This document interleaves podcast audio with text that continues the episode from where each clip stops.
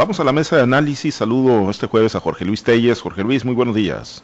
Compañero Francisco Chiquete, Osvaldo de Señor. Buenos días a tu equipo técnico y a todos los que nos escuchan esta mañana. Gracias, Jorge Luis. Te saludo con gusto, Francisco Chiquete. Muy buenos días. Buenos días, Pablo César.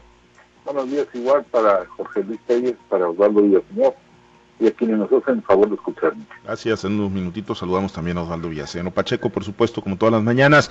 Y bueno, eh, está pues la fecha de registro, ya la recta final ante el Instituto Electoral del Estado de Sinaloa. Eh, han estado ya pues desfilando algunos de los aspirantes, ahorita vamos a abordar el tema. Y ayer surgió otro, ayer eh, se dio a conocer por parte de uno de los candidatos que hoy se registra, Mario Zamora Gastelum, se dio a conocer que presentó pues una declaración 10 de 10, la ley obliga a los candidatos a quienes aspiran a un puesto de elección popular a presentar su declaración patrimonial, la fiscal y la de intereses, una declaración 3 de 3, pero bueno, Mario Zamora Gastelum decidió ir más allá con siete puntos adicionales. Uno, bueno, eh, opinión técnica de un contador certificado que acredita congruencia de la declaración patrimonial, entre otras cosas, eh, registros, eh, revisiones en los registros públicos de la propiedad de todos los municipios del estado de Sinaloa, el informe integral de comportamiento y situación fiscal, la manifestación bajo protesta decir verdad de no violencia contra la mujer, también el buró de crédito, donde acredita que, no cuenta con claves de prevención ni que ha ocasionado quebranto a nadie, el examen antidoping, la fe pública de parte de un notario público eh, que dé veracidad o que da veracidad a dicha información.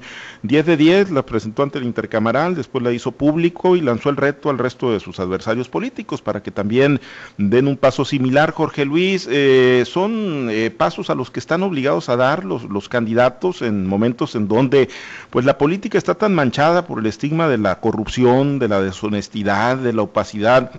¿Le viene bien eh, un movimiento de esta naturaleza de parte de un candidato y estarían, pues no legalmente, pero sí moralmente y éticamente obligados a también hacer lo propio el resto de los aspirantes, el resto de los abanderados? Jorge Luis, ¿cómo, cómo ves esto que ayer hizo Mario Zamora Gastelo?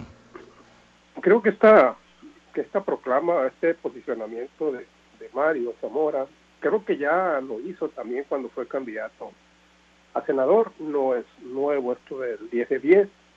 Tengo entendido, recuerdo que fue Mario Zamora, si no fue otro candidato, pero esto no es nuevo.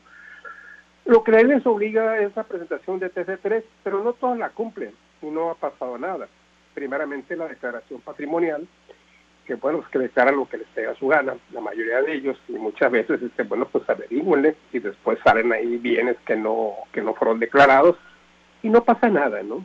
La dos, la declaración de interés, es que si tienen algún interés este, en cuanto a alguna operación de gobierno, contratos eh, con amigos, con familia, con empresas eh, de su propiedad, y luego las obligaciones fiscales, que esto sí, esto sí es de fuerzas, es una de las tres cosas que en México tienes que hacer antes de morir. O sea, nadie puede eludir la obligación fiscal, así como tampoco puedes eludir morirte y que te fregue un pariente. Bueno, la obligación fiscal es algo ineludible que no puedes evitar. Claro que pues ahí cada quien le da la vuelta como puede y, tampoco es del todo correcta, bueno, pero se presenta. Y aunque aparentemente es obligatorio, pues te digo, pues la presentan como quieren y después este si algo sale por ahí, averigüen y finalmente no pasa nada, es acaso un emplazamiento a que corrijan algunos detalles y no pasa nada, ya me sé el caso de Manuel Bartlett, ¿no? De cuántas em, bienes dejó de, de, presentar en su declaración patrimonial y qué ha pasado, nada, tampoco va a pasar nada. El 10 de 10 no es obligatorio, es una propuesta que hace Mario Zamora a sus oponentes, que no sus enemigos, y te aseguro que nadie le va le va a seguir la corriente. ¿no? Para empezar, porque se trata de, una propuesta de un candidato opositor. Y en segundo lugar, porque pues a estas alturas del, partido ya lo que lo que más les interesa es este empezar la campaña cuanto antes. De hecho, están ya en eso, en la organización de la campaña. Algunos lamentándose porque no van a tener vacaciones en Semana Santa, los días eh, de asueto, van a tener que dedicarlos a, a preparar su campaña porque esto empieza justo el domingo de la Pascua, el domingo 4 de abril. Entonces no va a haber chance de preparar esto y además creo que no creo que, que, quieran hacerlo, ¿no? Porque no es obligatorio, es, es voluntario y bueno, viene de un opositor, quizás el más fuerte de los opositores, porque ya hemos dicho muchas veces que esto está entre Morena y el PRIAN, entonces em, no creo que vaya a tener mucho eco, pero Mario Zamora ya, ya, la presentó, eh, tocó el tema intercamaral, y ya la presentó, pues qué bien, ¿no? Qué bien por, por, por Mario, que incluso hay resultado de un examen antidopaje, y finalmente la fe pública del notario público de que todos los puntos anteriores pues son este están están este, son veraces y que están avalan como él dijo como él dijo cuando se presentó en su registro ante el PRI tengo una hoja de vida que pongo al escrutinio de la sociedad que, es la que me avalan y pues aquí está presentando esto te digo para nada es obligatorio los tres puntos primeros sí deberían ser obligatorios, pero tampoco los cumplen, y si los cumplen, pues los cumplen a les pega su gana. Entonces no creo que esto vaya a pasar, pero sí, pero sí comienza a ponerle música a la fiesta, ¿no? Sí, indudablemente, sí, ayer acaparó espacios importantes en virtud de que, bueno, yo creo que son pasos que, si bien, como bien lo apunta Jorge Luis, no, no están normados, no están como una obligación legal para los aspirantes, creo que le viene bien, ¿no? Le viene bien sobre todo al ciudadano que necesita tener cada vez mayor información para, para procesar la decisión que van a tomar en eh, sobre el voto eh, que van a depositar el próximo 6 de junio en el marco del proceso electoral. Y no deja de ser, chiquete, una, una apuesta arriesgada de parte de un candidato, porque digo, bajo la lupa y bajo el microscopio de la política, pues pueden salir hasta los esqueletos eh, mejor guardados en el armario, chiquete, y sin embargo, bueno, pues ahí como dicen, se pone de pechito Mario Zamora y dice, no tengo absolutamente nada que esconder. Efectivamente, es es una práctica muy poderosa desde que se instauró el asunto de la declaración patrimonial, luego las 3 de 3 y luego la ampliación a 10 de 10, como es en este caso, pues da más elementos para que la sociedad, sobre todo para que quienes gustan de investigar, de conocer con precisión cuáles son los recursos que manejan los políticos, pues tengan una idea, tengan una instancia a la cual acudir. En realidad para el ciudadano común y corriente termina siendo decepcionante, porque uno esperaría que un político dijera, pues tengo tantos millones de pesos, provienen de estas empresas, provienen de estos movimientos financieros, el origen está en esto. No, en realidad se trata de términos técnicos en los que te dicen, bueno, es socio de tal empresa, tiene tal porcentaje de, de acciones, que los eh, recursos, una herencia, vienen de una donación, cosas así medio son medio, medio y medio oscuras, que sin embargo sirven en efecto para abrir eh, instancias de investigación, para darte pistas de por dónde vayas y busques lo que quieras ir a, ir a buscar. Eh, yo insisto, es muy positivo que un funcionario o un aspirante a funcionario vaya y de modo propio abra sus expedientes y diga, estoy así, así, así. Eso pues como lo que comentábamos del, del, convenio de, ayer firmado con el presidente, pues eh, es una muy buena intención, que sin embargo también es obligatoria, por lo menos en el aspecto del, de lo fundamental que es el patrimonio, lo fiscal y los intereses. En fin, yo creo que sí es positivo, que sí son avances, poco va conquistando la sociedad, aunque todavía no sea tan tan abierta como uno uno piensa que puede que debiera ser. Eh, desafortunadamente todavía la gente queda escéptica, la gente todavía sospecha de que no le están diciendo por lo menos toda la verdad. Y es que las experiencias anteriores así han sido. Ha habido pues políticos que, que dicen que no tienen dinero o que dicen que tienen tal cantidad de, de recursos que luego salen con comaladas de, de, de, grandes negocios. Yo recuerdo, pues cuando el gobierno de Mario López Valdés, Gerardo Vargas dijo que tenía algo así como 56 millones de pesos y no supimos este, bien a bien cuál fue el origen de esos recursos. El propio Mario López Valdés dijo tener menor que la de su secretario general de gobierno y pues no supimos cómo fue ese tren de vida que le dimos los, los sinaloenses yendo a las peleas de boxe a Los Ángeles, a Las Vegas, en fin, todo esto que sigue siendo un misterio a veces para los para los ciudadanos comunes y corrientes. Pero yo insisto, es bueno que se abran estas, estas declaraciones, estas instancias, y que pues haya más disposición para que la gente se entere realmente de cuál es la condición económica de los, de los aspirantes a gobernantes. Sí, indiscutiblemente es un paso eh, pues importante, ¿no? Y Osvaldo, te saludo con gusto, muy buenos días. Y, y, bueno, el reto se lo lanza Mario Zamora Gastelum a sus adversarios políticos, como es natural, pero pues también le deja colocada la vara ahí donde mismo a quienes los van a acompañar, lo van a acompañar o lo acompañan ya en las fórmulas para las alcaldías y para otras posiciones importantes que pues entiendo yo, moral y éticamente, no hay una obligación legal, pero moral y éticamente, por ir en el mismo proyecto estarían obligados a lo mismo, también a una presentación de 10 de 10, Osvaldo. Mm, buenos días, Pablo César, buenos días, Chiquete, buenos días, Jorge Luis. Mira, eh, yo recuerdo que por allá en el mes de julio del año pasado comentamos que lo que verdaderamente debe estar en juego en esta próxima elección, en este proceso electoral que ya estamos inmersos, dijimos, debe ser la hoja de vida de los candidatos. ¿Y por qué la hoja de vida de los candidatos? Primero, porque hoy incluso existen más requisitos legales para que el INE pueda aceptar una candidatura. Hoy vemos, por ejemplo, que los candidatos no pueden tener eh, sentencias por ejercer violencia política de género, no pueden tener incluso eh, eh ver sido incumplido en sus obligaciones familiares. En fin, hay un, fin de requisitos que tienen que ir con la legalidad, pero también con la moralidad.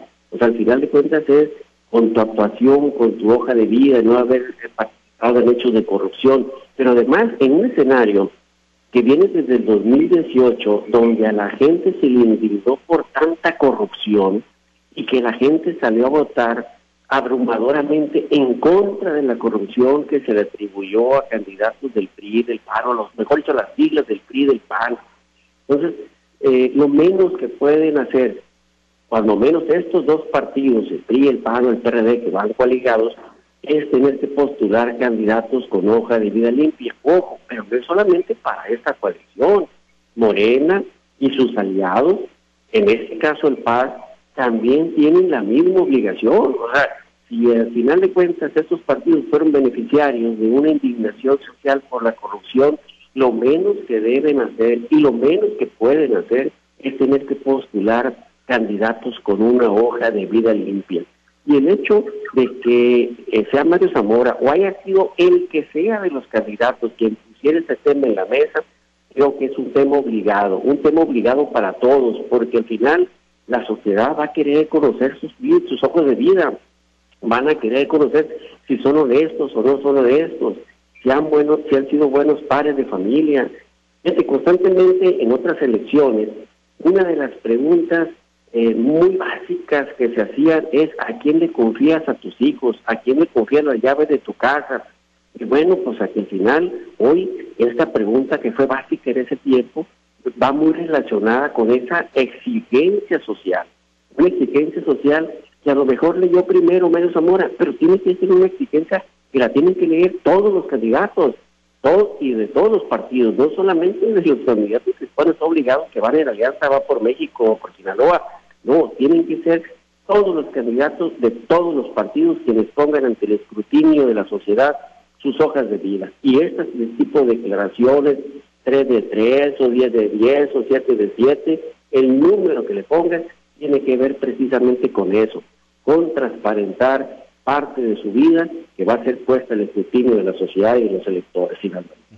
Y, bueno, en gran medida, y hay que decirlo con nombre y apellido, ¿no? Eh, lo que ha eh, de alguna manera catapultado el tema de pues la importancia de, cuidar estos aspectos de, la corrupción, de los perfiles, de la honestidad, pues ha sido la, designación de Gerardo Vargas Landeros. Es un eh, personaje que, que si bien es cierto y esa es la defensa principal que él ha hecho, no hay denuncias, dice, a mí nadie me ha procesado, a mí nadie me ha sentenciado por actos de corrupción, pese a que pues muchos de los funcionarios pues en el gabinete que, que le tocó participar y que fue uno de los principales operadores el pasado sexenio de Mario López Valdés, sí, sí hay pues varios casos, muchos casos, ¿no? De, de, corrupción, hay personajes de esa administración que están incluso eh, encarcelados y bueno, eh, pues eh, la designación de Gerardo Vargas Landeros es lo que ha potenciado esto, ¿no? Incluso al interior de Morena con señalamientos muy fuertes. Ayer todavía ya registrado como candidato de Morena al gobierno del estado de Sinaloa Rubén Rocha Moya, que hoy lo hace por el partido sinaloense y lo hace también Mario Zamora por la coalición Va por Sinaloa. ayer Jorge Luis, pues todavía Rocha Moya, pues tratando de apechugar y tratando de poner el pecho por Gerardo Vargas Landeros y por la designación que hizo Morena y la decisión que tomó, incluso pues eh, muy a costa y criticando y cuestionando muy fuerte a su primer círculo de colaboradores o de su equipo, ¿no? La, desacreditando o de alguna manera, pues, eh, cuestionando, ¿no? A Graciela Domínguez Nava por eh, pues las descalificaciones que hizo de Gerardo Vargas Landero. Dice, si tiene elementos sobre Gerardo Vargas, que los presente, pero va más allá, Rocha Moya, y dice, yo ni siquiera creo que los tenga, o sea, ya le da el aval a Gerardo Vargas, Landeros, Gerardo Vargas Landeros de, pureza. Y bueno, anda en calidad de apagafuegos, eh, Rocha Moya ya registrado como candidato a la gubernatura, ¿le, le, le, va a costar a él en lo personal o va a alcanzar a, brincar la tablita ya en estos días previos, eh, Jorge Luis? De lo que pues serán los días antes de empezar la campaña el próximo 4 de abril? Pues la explicación de, de Rocha está también en la, en la primera parte de su brevísimo discurso cuando dice que arranca la transformación de Sinaloa y dice también pues que esto solo se logrará si, si, si gana las elecciones de tal manera pues que la suerte de él está en manos de, los electores. Fue honesto Rocha Moya hacer esta confesión, a pesar de que él va arriba, pues yo creo que no prácticamente, yo creo que en todas las encuestas va arriba, quizás en unas con mucha ventaja, en otras con menos. Algunos dicen ya que está en empate técnico, como tú quieras, ¿no? Pero lo cierto es que lo que es indiscutible es que va arriba en todas las encuestas. A pesar de eso, tiene un arranque de, de de sinceridad al decir pues que, únicamente esto se va a lograr si, si tiene el voto de, de, los electores a los que les vuelve a pedir el voto. Finalmente en el registro tienes oportunidad de decir, de explayarte un poquito más porque así lo permite el reglamento correspondiente. Y sí, en cuanto, en cuanto a lo de Morena, pues reitera su, eh, su invitación a que todos los morenistas pues dejen atrás diferencias, resabios, discrepancias y que se unen en frente, que se unen, que cierren filas en torno al presidente López Obrador y bueno, pues que se pertrechen al interior de la cuarta transformación. Em, Rocha Moya y, Gerardo Vargas tenían un pleito casado desde tiempo atrás, ¿no? Cuando, desde cuando hay que acordarnos que Rocha Moya fue uno de los eh, principales orquestadores de la de la candidatura de, de, Jesús Vizcarra, alentado obviamente por, por, quien era su jefe en ese tiempo, ¿no? El gobernador Jesús Aguilar Padilla, y se metió con todo Rocha, ¿no? Y obviamente estar en contra de, Mario López Valdés, pues era estar en contra de, Gerardo Vargas abiertamente. Sin embargo, pues las cosas cambian, ¿no? Las cosas cambian con el paso del tiempo. Ahora están en el mismo equipo. Y bueno, pues es obvio que, que Rubén Rocha haga se vale, ¿no? Todos los intentos que él haga por sumar, por sumar y por sumar, porque está advirtiendo que la elección pues no va a estar tan fácil como ellos piensan, a pesar con todo y que esté arriba en las elecciones. Hay advertencia de que esto pudiera, pudiera cambiar en el curso de la campaña y obviamente todo lo que sume pues va a sumar. Y Rocha muy anda en ese papel y claro que no, claro que no se le cuestiona. Si ya es una decisión tomada por parte de la Dirección Nacional de Morena, pues lo que tiene que hacer es tratar de sumar a los demás. Ya está el caso de, Graciela Domínguez, por ejemplo, pues que ya dijo, además de cuestionar severamente la, la, eh, designación de Gerardo Vargas, también se, echó encima contra Jesús Estrada Herrero, una vez que le gana, de acuerdo a la encuesta muy particular de Morena, la candidatura a la presidencia municipal de Culiacán. Yo creo que Rocha Rocha tiene razón. Ahora, en cuanto al tema con el que empezó este programa, habría que muy pendientes, ¿no? De cuando Gerardo Vargas presente su declaración patrimonial Si hace 10 años, cuando empezó el gobierno de Malova, declaró, como lo estaba diciendo, gente, no sé cuán más de 50 millones de pesos, yo creo que fue un poco más. Llamó mucho la atención de que su declaración patrimonial fue incluso superior a la del candidato Mario López Valdés. Pues en seis años eh, de Mario López Valdés y estos cuatro años donde ha mantenido sus empresas, pues habría que ver cuánto declara y ver si realmente es una declaración confiable, porque ya ves que ahora repiten muchos trucos, te ponen los bienes patrimoniales a nombre de los hijos y ya no son tuyos, pones a nombre de la esposa y eh, cuando mucho es tuya la mitad y por ahí se van, o sea, trucos y trampas son los que le sobran.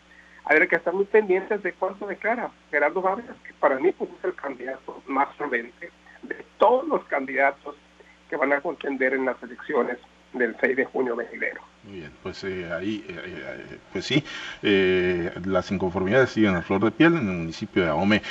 Chiquete, y quien apareció ayer también, bueno, ahí al lado de Rocha Moya fue Alejandro Higuera, hace unas semanas, algunos meses ya, renunció al Partido Acción Nacional y había dicho que, que no traía nada en puerta, sin embargo, bueno, desde ese momento se, se percibía y se anticipaba que, que, iba a aparecer. Ayer lo hizo el Diablo Higuera, Chiquete apareciendo ahí con Rocha Moya. Sí, pues son las oportunidades para buscar reciclarse de muchos políticos que también han venido siendo despasados. El caso de Alejandro Higuera, que parecía imbatible electoralmente, pues fue acumulando tropiezo tras tropiezo, incluso hasta perder presencia dentro de su propio partido. Recordarás que hizo una declaratoria pública de que se iba del PAN y que se llevaba a sus seguidores. Y sí, eh, fue una, una lista que algunos calcularon en 150 personas que tenían una particularidad muy marcada. O se apellidaban Higuera o se apellidaban Osuna. Eh, y casi todos ellos estaban inmersos en la administración pública municipal, casi todos compuestos porque si algo caracterizaba a Higuera era la soltura a la hora de negociar con el sindicato. No había problemas para él en, en crear nuevas plazas al final de cada revisión contractual siempre y cuando pues de 80 a 20 fueran para él. Y así se fue haciendo de este pequeño ejército que lo está acompañando ahora con, con en la aventura con Rocha Moya y que pues le, le, permitió mucho tiempo controlar la vida interna del PAN porque además de ser funcionarios públicos eran consejeros del Partido Acción Nacional en Mazatlán y a nivel estatal. Pues ahí está otra vez ahora eh, él se, se fue del PAN diciendo que no podía eh, estar en un partido que ahora se había aliado con sus uh, enemigos históricos. Y sin embargo pues eh, cuando su partido está frente al poder central del, del gobierno federal pues para allá se va. Es como un boxeador que, que, que en su retirada pues va enfrentando rivales cada vez de menos categoría y al final pues eh, tiene victorias si es que las obtiene muy muy cuestionadas con rivales de poco de poca monta y que termina siendo relleno de las funciones de Vox. Yo creo que así como él debe haber varios otros personajes que se brincaron la línea pues buscando la sobrevivencia, buscando que les den un hueso a veces no por el dinero, sino por el pues esa especie de vicio de ser personajes públicos no sé, yo creo que en cada, en cada municipio debe haber casos así, como debe haber gente que se fue del otro lado de los partidos pues por convicciones de que allá había mejores oportunidades para desarrollar. Osvaldo, eh, pues, eh, pues el acomodo final de las piezas, de las fichas, ¿no? Ya están en el último jalón, mañana vence el plazo para los registros, hoy se procesan el de Rochamoya por el partido sinaloense, también por el de Mario Zamora por la coalición va por Sinaloa, y, con esto, bueno, pues ya prácticamente dejan colocadas sus fichas, ¿no? Los partidos, los candidatos, con esta amalgama de, de personajes, Osvaldo, que, bueno, pues de repente nos hace preguntar, pues, ¿quién es quién, no? Por la falta de identidad, ya que, pues, poco cuidan, ¿no? El pragmatismo sobre todo es lo que están privilegiando en la construcción de los proyectos. yo creo que eh, este tablero ya lleno es algo que nosotros veníamos platicando y comentando en semanas atrás. Va a ser bien importante el punto de arranque para visualizar hacia dónde van las campañas. O sea, es quién se va con quién, qué representa cada quien de los que se sumen, te van a sumar, te van a restar, y esa ecuación seguramente te va a permitir generar un escenario más, más directo y más, más apropiado de protección hacia dónde. Te pongo un ejemplo muy concreto en el municipio de Ome, por ejemplo. Va Marcos Osuna, el candidato del PRI, es un personaje que salió del malovismo, se abrió del malovismo tiempo atrás, pero bueno, que se quedó o tiene algo de influencia en esa corriente. Luego va Gerardo Vargas por candidato de Morena, que también es parte o fue parte del malovismo, aunque el malovismo gran parte también se abrió de él desde que era en gobierno y que hoy están por otro lado. Pero Domingo Vázquez también, era el 1-2 de Gerardo Vargas, mientras Gerardo decía que él iba por Culiacán o él iba a la gubernatura, pues Domingo Vázquez trabajó, construyó en Ahome pensando que iba a ser el candidato de Morena. ¿Qué resulta? Bueno, resulta que Gerardo le dice, no, hace un lado voy yo de candidato a la presidencia municipal, ok, pero resulta que Domingo Vázquez dice, ah, pues si tú te vienes, pues yo me voy por el PT, y ahí se da otra excisión de lo que puede o, no, o mucho o poco puede tener Gerardo Vargas. Y luego por está por México se va Evangelina Valenzuela, que pues también pretendió ser candidata por Morena, pues es la polémica síndica procuradora que tuvo el enfrentamiento Billy Chapman y la causante que se sentenciado por violencia política de género, y bueno, pues va por fuerza por México, otra decisión para Morena.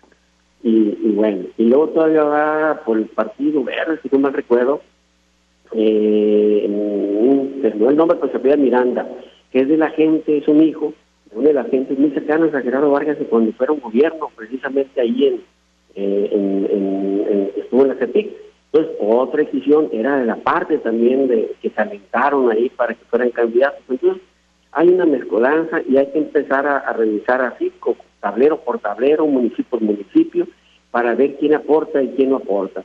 Las manifestaciones que se hicieron de parte de los morenistas ayer en los mochis, mandan mensajes que el candidato va a tener que ver también, y tanto el aludido como el candidato a la gobernatura, porque hay impacto para ambos. Ah, y es donde yo siempre he dicho, va a ser interesante ver quién es el tejedor, quién sabe tejer de tal manera que se puedan, ese tipo de circunstancias que se presentaron ayer, que se puedan resolver, o bien, pues que si no se resuelven, puedan tener un costo político muy alto para los candidatos anónimos. Sí, los tableros, como bien lo apuntas, están prácticamente llenos, colocados en la línea de salida para el arranque de las campañas el 4 de abril. Por pronto nos despedimos, Osvaldo. Muchas gracias. Buen día. Buen día, Saludos, muchachos. Gracias, Jorge Luis. Excelente día. Buenos días a todos. Excelente jueves, Chiquete. Buenos días.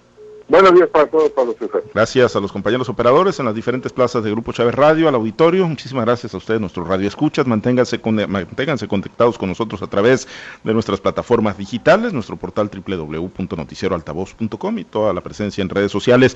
Soy Pablo César Espinosa. Le deseo a usted que tenga un excelente y muy productivo día.